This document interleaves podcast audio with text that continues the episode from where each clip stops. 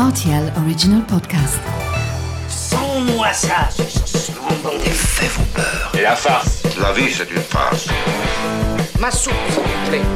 Ça tord, les chocolates. Mon scarpe, mon germe-là Mais combien de fois je dois vous dire que c'est susceptible, l'aubergine? Tous les produits sont là,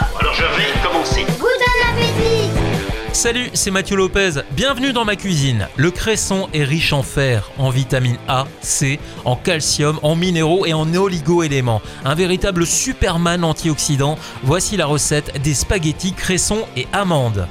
Pour réaliser ce plat pour 4 personnes, vous aurez besoin de 500 g de spaghettis, 2 bottes de cresson, 50 centilitres de crème fraîche, 2 oignons, 200 g de copeaux de parmesan, 100 g d'amandes effilées, du paprika, du sel et du poivre. Faites tout d'abord blanchir votre cresson dans l'eau bouillante salée pendant 2 minutes. Ensuite, faites-le bien égoutter sur un torchon propre sans jeter l'eau bouillante puisque vous allez maintenant faire cuire vos pâtes à l'intérieur. De cette manière, elles pourront bien s'imprégner des saveurs. Et pendant la cuisson des spaghettis, découpez les oignons en lamelles puis faites-les revenir dans une poêle avec un petit peu d'huile d'olive.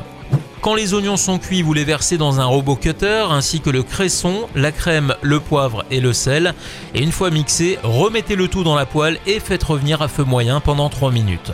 Pour le dressage, servez les spaghettis dans une assiette creuse, recouvrez de la sauce cresson, puis de copeaux de parmesan et d'amandes effilées. Enfin une pincée de paprika ou de piment d'Espelette pour terminer et vous allez vous régaler. Voilà, j'étais ravi de vous recevoir dans ma cuisine pour ces spaghettis cresson et amandes. Et maintenant, c'est à vous de jouer les chefs.